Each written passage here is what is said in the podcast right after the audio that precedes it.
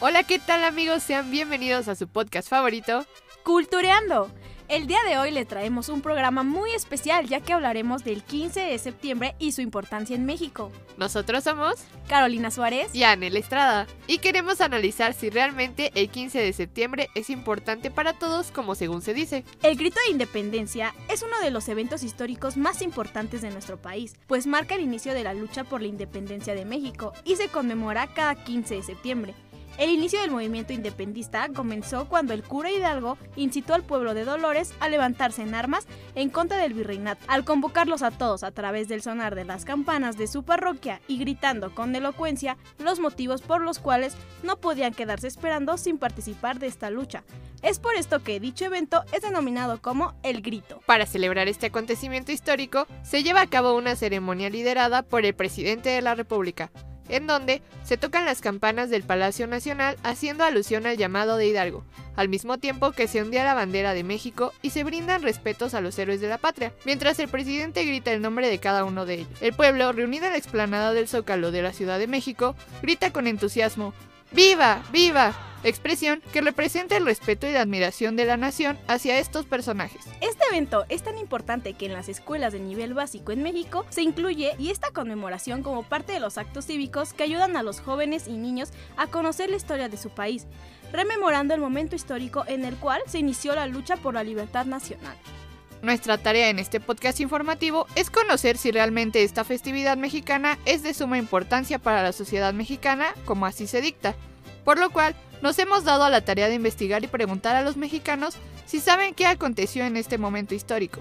Por favor, acompáñenos. Hola, buenos días. Estamos aquí con nuestro compañero, estudiante de la licenciatura en Sociología. Y bueno, le vamos a hacer unas preguntas. ¿Sabes en qué año fue la independencia de México? En 1812. Ok.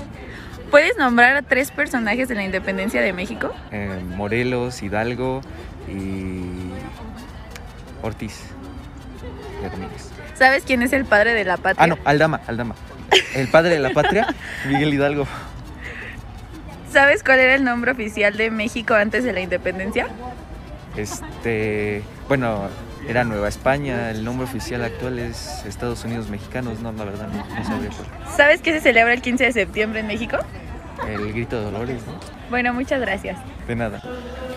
Hola a todos, ¿cómo están? Yo soy Carolina Suárez y hoy vamos a entrevistar a un estudiante de... Comunicación. Vamos a preguntarte aspectos importantes sobre la independencia de México. ¿Sabes en qué año fue la independencia? En 1810.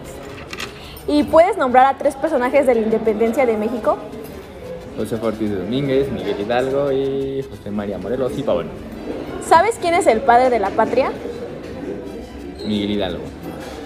Ok, ¿y sabes cuál era el nombre oficial de México antes de la independencia? Nueva España. Eh, ¿Tienes conocimiento sobre qué se celebra el 15 de septiembre en México? Oh my god, la independencia. Hola, muy buenas tardes. Yo soy Carolina Suárez y estoy con mi compañera de... Comunicación. Ok, te vamos a hacer algunas preguntas sobre la independencia de México. ¿Sabes en qué año fue la independencia? Eh, 1910. ¿Puedes nombrar tres personajes de la independencia de México? Ah, de la independencia Miguel Hidalgo, José Ortiz de Domínguez y... No sé, eso todo. Ok, ¿sabes quién es el padre de la patria? Ay, Morelos. Ok, ¿y cuál es el nombre oficial de México antes de, de la independencia? ¿En México? No, no sé. Ok. Virre- Algo así de vi- ¿Y sabes qué se celebra el 15 de septiembre en México? el inicio de la independencia. Ok, muchas gracias. Y bueno amigos, esto ha sido todo por hoy. Muchas gracias por quedarse a acompañarnos. No olviden seguirnos en nuestras redes sociales. Aparecemos como Cultureando MX. Nos vemos en la próxima emisión. Hasta luego. Hola, ¿qué tal todos? ¿Cómo están? Yo soy Carolina Suárez y vengo acompañada de mis colegas. Anel Estrada. Joana Millán. Y Juan Pablo Orozco. El día de hoy vamos a hablarles sobre un libro muy interesante, La Introducción a los Estudios Culturales de Armand Matelard y Eric Neveu. En específico, el capítulo 2 de dicho libro, que es Los años Birmingham de 1964 a 1980, la primavera de los estudios culturales.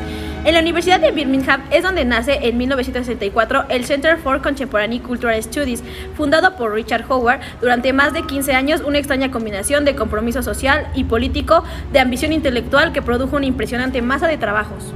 En cuanto a la expansión y el cuestionamiento de las culturas, el autor se interesa en estudiar cómo los jóvenes de clase obrera se desarrollan en el ámbito laboral, puesto que la mayoría tiende a buscar empleos de aquello en lo que sus propios padres trabajan, y por lo tanto repiten conductas que suelen ser como de estilo rebelde, una masculinidad agresiva y un rechazo de los compromisos con los valores intelectuales.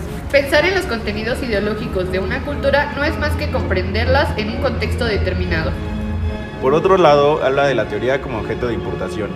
Muchos de los puntos de referencia críticos y teóricos que proporciona la orientación básica de este libro son franceses, aunque algunos son italianos o alemanes. Muy pocos se identifican como británicos. La atracción por las teorías continentales es una forma de reacción ante las orientaciones dominantes de las ciencias sociales. Y bueno, para finalizar tendremos algunas consideraciones finales acerca de la lectura. En la última parte nos habla de diversas posturas, pero hay algunos planteamientos que me parecieron interesantes. Se menciona que el reto epistemológico planteado por el estudio de las culturas populares es un buen ejemplo. De esto nos habla un poco Howard o Thompson. Sin duda alguna han sido prestarles a las culturas dominadas una atención minuciosa, respetuosa y comprensiva, sin dejarse llevar por una complacencia acrítica. Por otra parte, se dice que fundamentalmente el pecado original de los estudios culturales obedece a su déficit de interés por la historia y la economía, un punto muy importante de retomar para los estudios dentro de las ciencias sociales. Y bueno amigos estudiantes, esto fue todo en la pequeña cápsula del día de hoy, esperamos que les haya gustado tanto como a nosotros, esperamos siempre hacer aportes a sus conocimientos. Me despido, yo soy Joana Millán y nos vemos en la próxima.